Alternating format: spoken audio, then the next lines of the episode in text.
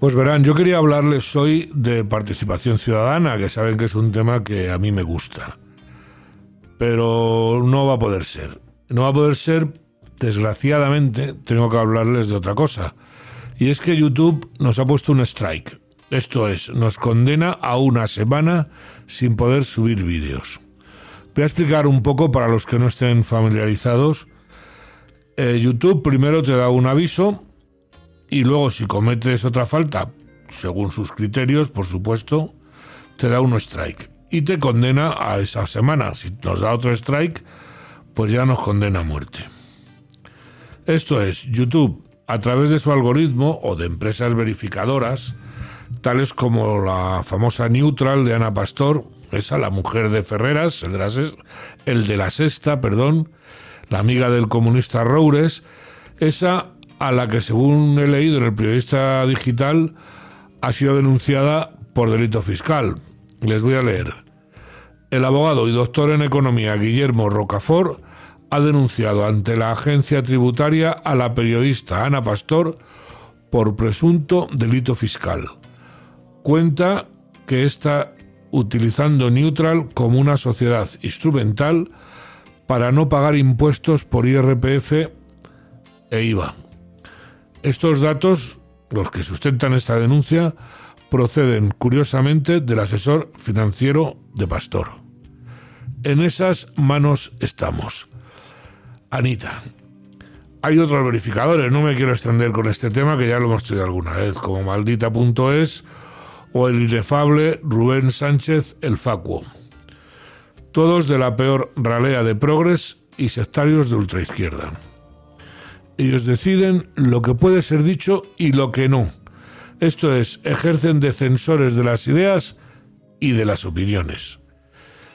Y digo que ejercen de, de censores de lo que usted o nosotros podemos opinar y decir. Ellos deciden lo que usted y nosotros podemos o no podemos decir. ¿Que exagero? Miren los cambios de personal que hizo Elon Musk cuando entró en Twitter. Se cargó a toda la cuadrilla de progres que había ahí, los cambió por técnicos reales eh, de entrada. Y eso, pues, ¿por qué? Porque su función era de censores. Y aunque Twitter mantiene un cierto nivel eh, de presión, pero claro, no era aquello que es que, eh, en fin, tantos años oyéndoles quejarse de la censura franquista. ¿Se acuerdan de aquellas caritas de desolación cuando los despidieron? Yo me lo pasé estupendamente.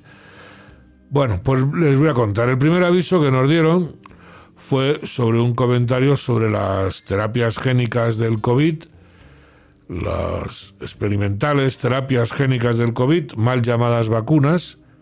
Por cierto, ¿para cuándo un estudio sobre el aumento de muertes desde la pandemia?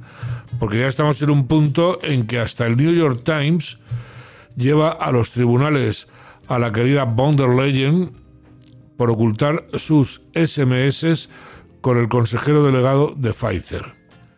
Y otra prensa eh, muy de, vamos a decir, del régimen que lo está haciendo. Pedirá perdón YouTube u otros, como por ejemplo Federico J., el también llamado azote de Vox. Qué jodido, el de Teruel.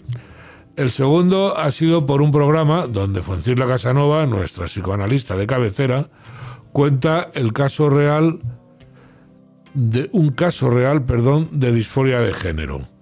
Repito, real. Pues bien, nos han comunicado que eso es desinformación médica. que una profesional ha hablado de un caso real y la censuran. Sobre esto, por cierto, el azote de Vox no ha dicho nada. Es una pena con lo gracioso que es. Pero bueno, la censuran. Pero bueno, ¿cómo pueden ustedes censurar a un profesional contando un caso real? ¿O es que tiene que decir lo que le dé la gana a ustedes? Porque la ideología de género, esa censura que está ejerciendo, solo es ideología, se pongan como se pongan que no es ciencia como ellos pretenden, es ideología. También Marx, Carlos, no Grucho, Marx el malo, pretendía que el marxismo era una ciencia, lo pretendía. Pero es que Han cambiado el envoltorio, pero el mecanismo sigue siendo el mismo. En fin, no tengo tiempo para más porque quería traerles un caso que he vivido en, la Junta de Vecinos de Chamberí de censura in vivo, en vivo, para que sea mejor en castellano que en latín. Pero la traeré, la traeré y voy a intentar traer a los protagonistas que la sufrieron. Bueno, no tengo tiempo para más. Aquí les dejo.